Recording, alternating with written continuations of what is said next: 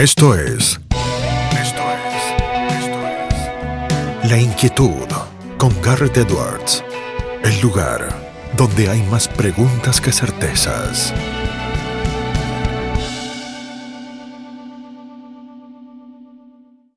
Damos vuelta de página aquí en La Inquietud por CNN Radio Rosario. Tenemos un enorme honor, placer y privilegio. Ella es doctora en sociología, licenciada en ciencias políticas por la Universidad Católica Argentina, profesora universitaria, catedrática universitaria, escritora, conferencista, experta en temas de liberalismo clásico y sus críticos, de populismo, incluso, y le vamos a estar preguntando, de filosofía y política en Jorge Luis Borges. Eh, trabajó durante mucho tiempo en los Estados Unidos, en Liberty Fund, eh, la encuentra en la Universidad Nacional de 3 de Febrero, también en la actualidad. Es la doctora Alejandra Salinas. Alejandra, ¿cómo estás? Garrett te saluda. Hola Garrett, ¿cómo te va? Muy bien acá, muchas gracias por la invitación. Siempre es también un placer y un honor compartir las ideas, las inquietudes con la gente de Rosario. Muchas gracias por aceptar la invitación, Alejandra. Mucho para charlar eh, contigo. Eh, si te parece, empezamos eh, por el populismo, ¿no? esa palabra que se ha puesto tan de moda en los últimos años, que vos hace mucho que venís estudiando, que has leído a los que están de un lado, a los que están del otro, a los Laclau, a los Lori Sanata y, y, demás. ¿Cómo ves el populismo en América Latina y en América del Norte en la actualidad, Alejandra? Bueno, a ver, eh, yo te diría que, bueno, lo mío es más eh, la filosofía política, ¿no? Yo tiendo a analizar los conceptos antes que describir los fenómenos de la realidad. Por supuesto que uno ilustra los conceptos dando ejemplos de qué es lo que está sucediendo en la actualidad, pero a mí, mi análisis se centra más en cuáles son las características, eh, qué podemos esperar de la lógica populista, como decía Laclau, qué podemos esperar de esa forma de ver la política que siempre se presenta retratada en oposición a la democracia liberal, ¿no? Entonces, este, me parece que el aporte de Laclau es muy útil para entender el populismo porque nos da las herramientas básicas para poder clasificar cualquier tipo de régimen o de ideario que se eh, autorrotule como populista, ¿no? O que sea entendido como tal, digamos. Eh, así que hay ciertas características que vamos a encontrar siempre a lo largo de la historia en los regímenes y los, los idearios populistas, que son, bueno, en primer lugar, esa confrontación entre el pueblo y el no pueblo, esa idea de que justamente el no pueblo, aquellos grupos eh, digamos, que pueden asociarse con grupos económicos, pero también con grupos sociales, culturales, religiosos. El no pueblo siempre es visto como una forma de impedimento para que el pueblo pueda llevar adelante eh, su identidad, ¿no? Y otra cosa interesante eh, que me parece siempre, digamos, me gusta resaltar es la idea de que esa identidad del pueblo nunca está predefinida. Pueblo pueden ser digamos, cualquier grupo de marginados, pueden ser grupos de marginados económicos, pero también culturales, sexuales, eh, políticos, nacionales. Entonces, cualquier grupo que se sienta marginado del sistema o del establishment de la democracia como la conocemos nosotros, puede entenderse como pueblo y puede empezar a reclamar, digamos, su identidad y sus demandas sociales al sistema político. Y otra cosa muy interesante del populismo es que este discurso que tiene siempre antagónico, ¿no? Esta mm. idea de que la política se entiende desde la confrontación, desde la interpelación, que no hay acuerdo posible entre el pueblo y sus líderes con el no pueblo y sus líderes, que todo lo que gana un sector de la política lo pierde otro sector, que además, digamos, este antagonismo puede llegar en última instancia a volverse un antagonismo violento que se resuelve por las armas. Bueno, esa idea de antagonismo me parece que también es importante siempre tenerla en cuenta y contrastarla con el discurso de la democracia liberal y representativa, que tiende a ser conciliatoria, ¿no? que entiende que la política es un espacio de negociación, de compromiso, de ponerse de acuerdo para llevar adelante cualquier agenda de gobierno. ¿no? Así que, digamos, con esos dos elementos del pueblo y del antagonismo, me parece que podemos pensar y analizar cualquier fenómeno populista, eh, pasado o presente, ¿no? Hay otros elementos adicionales que agrega, pero bueno, yo me, me quedo con esos dos, ¿no? Son dos elementos ahí muy característicos, muy importantes y que nos describías muy bien, Alejandra, lo del pueblo y el no pueblo, lo del antagonismo que se ve. Eh, y corregime si me equivoco, la CLO también a veces hablaba de, los significantes vacíos, ¿no? Esas palabras eh, que a veces eh, parecen evocar cosas muy distintas para un grupo de gente, no sé, libertad, justicia, seguridad, y que ese líder populista lo, lo llena con lo que necesita para el momento y para la situación, ¿no?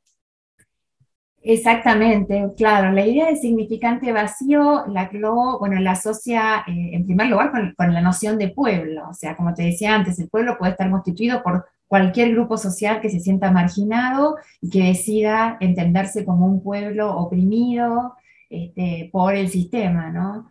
Eh, y esa es, ese es como la beta más característica del populismo de la CLO. Después, esos conceptos que vos mencionás, justicia, libertad, eh, no sé, paz, eh, esos son conceptos que ya la tradición marxista los tomó como significantes vacíos, mm. sin llamarlos como tales. Y esta es una herencia que la CLO, digamos, recoge del marxismo, digamos, una, una perspectiva a la cual él adhería de joven, ¿sí?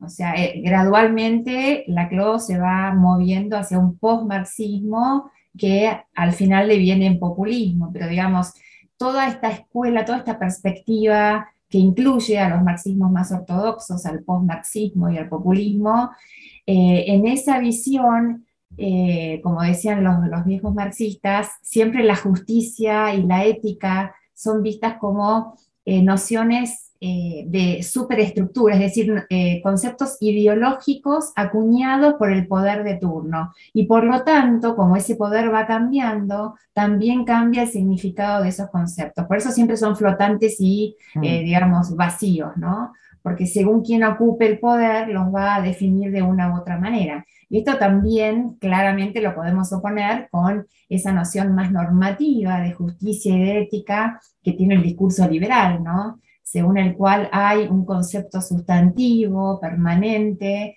de aquello que es justo y por oposición de aquello que es injusto, y al igual que hay un concepto permanente de lo que es ético y lo que no es ético, ¿no? Eso no varía según la, ideología política y según el grupo que ocupa el poder. Y en esto... Sí. no, por favor, seguí. No, no, simplemente quería resaltar cómo era otra eh, característica que nos permite contrastar populismo con democracia liberal, ¿no? Alejandra, te conecto ¿no? con esto de la importancia de los conceptos y de las categorizaciones. Muchas veces habla coloquialmente de populismos de izquierda y de derecha. ¿Es correcto hablar así de los populismos o es una categoría que va más allá de cualquier distinción clásica eh, de espectro político?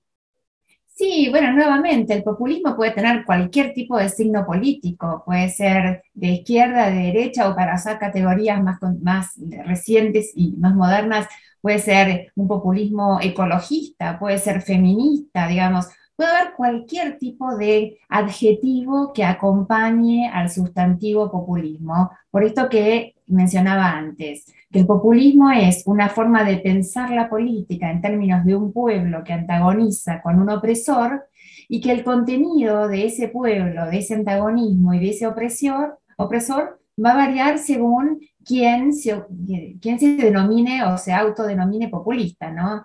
Entonces, ahí no importa la ideología, ahí importa la forma de entender y de conceptualizar a la política como un espacio de confrontación entre dos grupos que nunca se van a entender y que, digamos, van a asignar y van a marcar esa, ese conflicto político eh, dependiendo del contexto. Así que sí hay populismo de derecha y de izquierda y también los puede haber ecologistas, feministas, este, de todo tipo, digamos. Los objetivos son innumerables, ¿no? Te voy llevando para otros lados y te voy conectando con otros temas de tu experticia, Alejandra. Eh, has estudiado el liberalismo clásico, has estudiado en profundidad a Adam Smith, también has estudiado a pensadores eh, más recientes del siglo XX como John Rawls. Eh, ¿Qué lugar sentís que estos pensadores ocupan hoy por hoy en el siglo XXI? Digo, ¿nos siguen siendo importantes, nos siguen incitando a la reflexión? Bueno, qué, amplia tu pregunta, interesante. Voy a, aprovechar esa pregunta ya que, que traes a colación el tema del liberalismo para vincularlo con el tema anterior que era el populismo. Digamos, yo venía diciendo que populismo puede haber de todo tipo y signo ideológico. Lo que me parece que no puede haber es un populismo liberal. Digamos, en estos últimos tiempos me he cruzado con tres o cuatro textos de divulgación masiva donde sugieren que habría Habría cierta posición libertaria en la Argentina de estos días que podría leerse como un populismo o como un populacho o como alguna, algún intento de reflotar categorías populistas de la mano de un discurso libertario, ¿no? Y me parece que esas lecturas están equivocadas, digamos, algo que no puede haber es populismo liberal y por una serie de razones que, bueno, son muy amplias de explicar, pero podemos brevemente mencionar. Sí, algunas brevemente mencionar, ¿no? En primer lugar, el populismo siempre está asociado a la idea del líder, ese líder que se vuelve, digamos, personalista y, hegemónico, dice Laclau, y es un líder que eh, en ese modelo populista eh, define al pueblo y tiene todo el protagonismo político. Me parece que el liberalismo es, y el libertarismo también, como parte de esa gran familia liberal que es el liberalismo, eh, esto es lo contrario del populismo. El liberalismo y, los libertarios tienen un discurso institucionalista, donde lo que importan no son las personas, sino que es la agenda y las ideas, ¿no?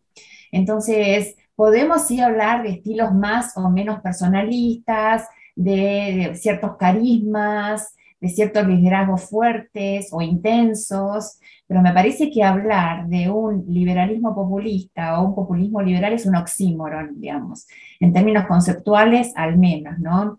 Hay otras diferencias, ¿no? La idea de que, de que digamos, el, liberal, de, eh, el populismo tiene un tono mesiánico, un tono de que eh, digamos, va a traer la salvación a ese pueblo oprimido, y esa salvación se va a dar de una vez y para siempre.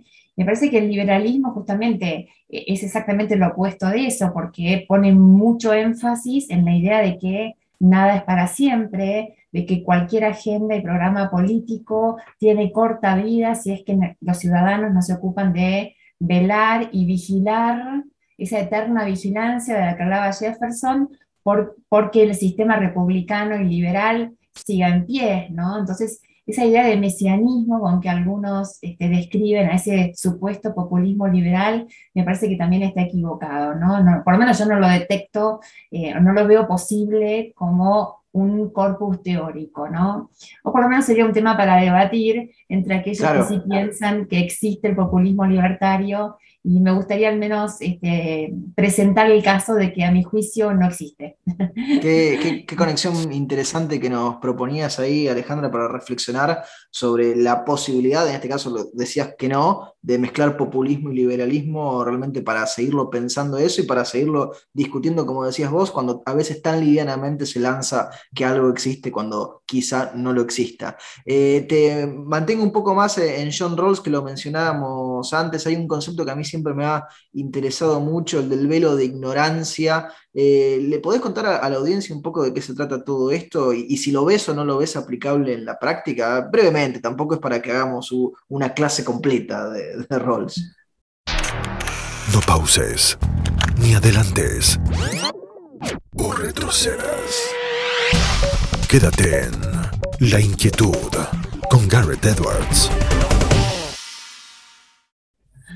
Bueno, sí, es, difícil de sintetizar a Rawls, ¿no? Eh, bueno, Rawls eh, es considerado el filósofo político más importante desde 1971, que publica su obra Teoría de la Justicia. El aporte de Rawls es interesante porque él lo que intenta hacer es conciliar dos valores, que son el valor de la libertad con el valor de la igualdad. Y esto lo intenta hacer en un momento muy convulsionado, fines de los años 60, donde a veces el recurso o el discurso, mejor dicho, de la defensa de la igualdad estaba asociado con movimientos sociales violentos, cuando no con el recurso al terror y a la guerrilla. ¿no? Entonces, la idea de Rawls era hacerle ver, no solamente al mundo académico, sino al mundo en general, que es posible pensar en una sociedad libre que al mismo tiempo sea una sociedad igualitaria o más igualitaria. Este, bueno, y él tiene una serie de términos técnicos que por ahí digamos, son, simplemente metáforas para ilustrar cómo es que, según Rawls, la gente se pondría de acuerdo con un, un modelo constitucional donde se permitiera la libertad de mercado, los libres intercambios, se protegieran las libertades civiles, se mantuviera el sistema democrático y liberal, al mismo tiempo que se podría adoptar un estado de bienestar con el consentimiento de todos para ofrecer más oportunidades a aquellos grupos menos aventajados. ¿no? Rawls tiene alguna discusión con la idea de estado de bienestar, pero en líneas generales podemos entender que es el esfuerzo para proveer de eh, mayores eh, oportunidades a los menos aventajados. ¿no? Y ese fue un poco el esquema de Rawls que, repito, quería rescatar liberalismo eh, y quería rescatar algunas ideas del igualitarismo, al menos aquellas ideas más compatibles con, con nuestro sistema liberal y democrático. ¿no? Em, Rawls eh, es un desafío para leer, es interesante. Tiene, es un libraco eh, Theory of Justice, eh, ya de, largo tiene, por sí. Tiene demasiadas, demasiadas, ideas, a mi juicio a veces un poco desprolijamente tratadas, a veces se repite, a veces no es riguroso. Bueno, vos mencionaste el caso de Smith, me parece que la lectura que hace Rawls de Smith es una lectura bastante caprichosa y poco esperable de un académico de Harvard a mí me sorprendió descubrir eso, estoy trabajando en, un, este, escrito, como bien sabés, sobre ese tema. Pero bueno, independientemente de, de esas este, debilidades en la obra de Rawls, me parece que una fortaleza eh, tiene que ver con ese intento por conciliar libertad e igualdad. Y, ¿por qué digo fortaleza? Porque eh, logró disuadir a muchos de los que eran, digamos, de una izquierda más recalcitrante, de que podía aceptarse un sistema como el que Rawls proponía. ¿no? Por supuesto que hay muchos detractores también, eh, entre digamos, los, la, izquierda más dura y también entre los libertarios más duros, eh, incluyendo por ejemplo a Robert Nozick, eh, que no van a aceptar esa, esa, conciliación, pero a mí me gusta pensar que al menos Rawls nos presenta con un desafío de tener que refutar o por lo menos reflexionar más a fondo sobre si es posible esa conciliación, digamos, qué es lo que se pierde, qué es lo que se gana, cuando uno intenta em, poner en conversación y compatibilizar valores en conflicto, ¿no? Me parece que es un desafío interesante no solo a nivel intelectual, sino también a nivel práctico y político, ¿no? Hablando de debilidades y jugando con las palabras, hay un autor, eh, Alejandro, por el que ambos tenemos debilidad, siempre lo hemos charlado en cada ocasión en que nos hemos encontrado. Vos publicaste eh, recientemente un libro dedicado a analizarlo, eh, Liberty, Individuality and Democracy, Libertad, Individualidad y Democracia, en Jorge Luis Borges, con mucho éxito, particularmente en el mundo académico. Yo he leído montones de reseñas que se han publicado sobre el libro en distintos journals, en distintos en distintas revistas académicas. Eh, estudiaste a Borges desde un costado que eh, no siempre se lo ha estudiado porque mucho se le ha dedicado al punto de vista estético de la obra de Borges eh, y demás, pero vos estudiaste su relación con estos tres conceptos que acabamos de mencionar, libertad, individualidad y democracia. ¿Nos podés contar un poco de, ese análisis que hiciste, Alejandra? Sí, claro, muchas gracias. Bueno, sí, la verdad que Borges eh, es una debilidad, es un autor al que siempre me gusta volver.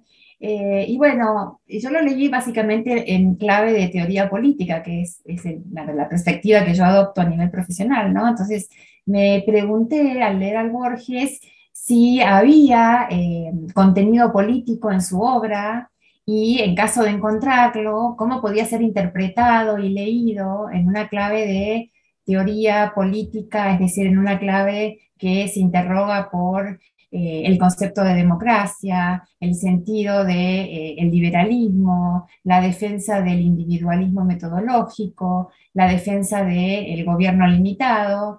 Y entonces, en esa conjunción entre literatura y política, bueno, fue saliendo ese libro porque me encontré con que Borges no solo había encontrado mucha inspiración en el ámbito de lo político, sino que también tenía ideas políticas bien, bien definidas este, y que esas ideas políticas estaban asociadas con el liberalismo y que las había heredado de su padre, que este, era un gran lector, en particular de, la obra de, Herbert Spencer, El hombre contra el Estado, ¿no? Ahora, dicho esto, yo siempre soy cuidadosa en aclarar que lo de Borges no era un mensaje político, ni hmm. tenía una agenda política, porque él mismo se ocupa de repetir una y otra vez que esa no era su intención, que a él lo único que le interesaba era hacer buena literatura, ¿sí? y hacer buena literatura significaba, digamos, poner el acento en la belleza estética de las letras antes que en un compromiso con ideas políticas, ¿no? Entonces, eh, desde esa aclaración, eh, simplemente mi lecturas resalta en qué sentidos eh, Borges aborda lo político y cuáles son los textos de Borges donde se transparenta mejor ese ideario liberal, insisto, heredado de su padre, y esa idea de que, digamos, las personas son seres, eh, digamos, eh, fuertes en el sentido político, es decir, pueden autoorganizarse y pueden llevar adelante la vida en sociedad sin necesidad de recurrir a un Estado protector, omnipresente, extendido, ¿no?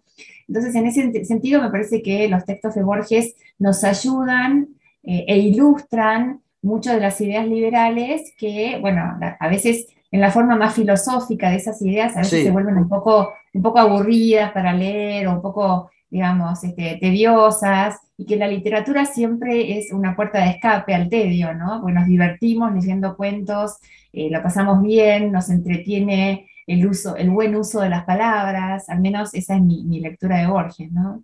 Ahí, Alejandra, como para compartir con la gente, algún cuento que, nos lleve a ver esa visión que vos proponés liberal de Borges, como para leer en casa. Es una buena pregunta. Bueno, lo político en Borges está en sus cuentos, en sus poesías, en sus entrevistas, en sus artículos periodísticos, etc. Entre los cuentos me parece que el que mejor ilustra esto que estoy diciendo es un cuarto tardío de los años 70 y se titula Utopía de un hombre que está cansado. Este es un cuento que se inscribe en la mejor tradición de las utopías, es decir, pensar una sociedad ideal.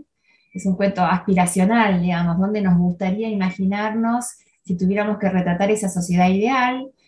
También se escribe la utopía porque es un viaje en el tiempo, esta es una sociedad futura, donde Borges imagina que existe un planeta ya que no está más dividido en países y en naciones, no hay más políticos, ¿sí? han desaparecido los mercados comunes y esos espectros colectivos, como lo llama Borges, em, han desaparecido las diferencias entre las personas, eh, el mundo habla un solo idioma, por ejemplo, eh, son personas libres que eligen, eh, digamos, qué producir, qué escribir, todas pueden escribir, tienen talento para, para las artes, eligen a quién amar y eligen incluso cómo y cuándo morir. O sea, es una utopía, si se quiere, libertaria total, ¿no? Digamos, no hay gobiernos y la persona humana puede decidir cómo vive, vive bien y decide cómo morir, ¿no? Es decir, es la completa libertad humana llevada a la máxima expresión, ¿no?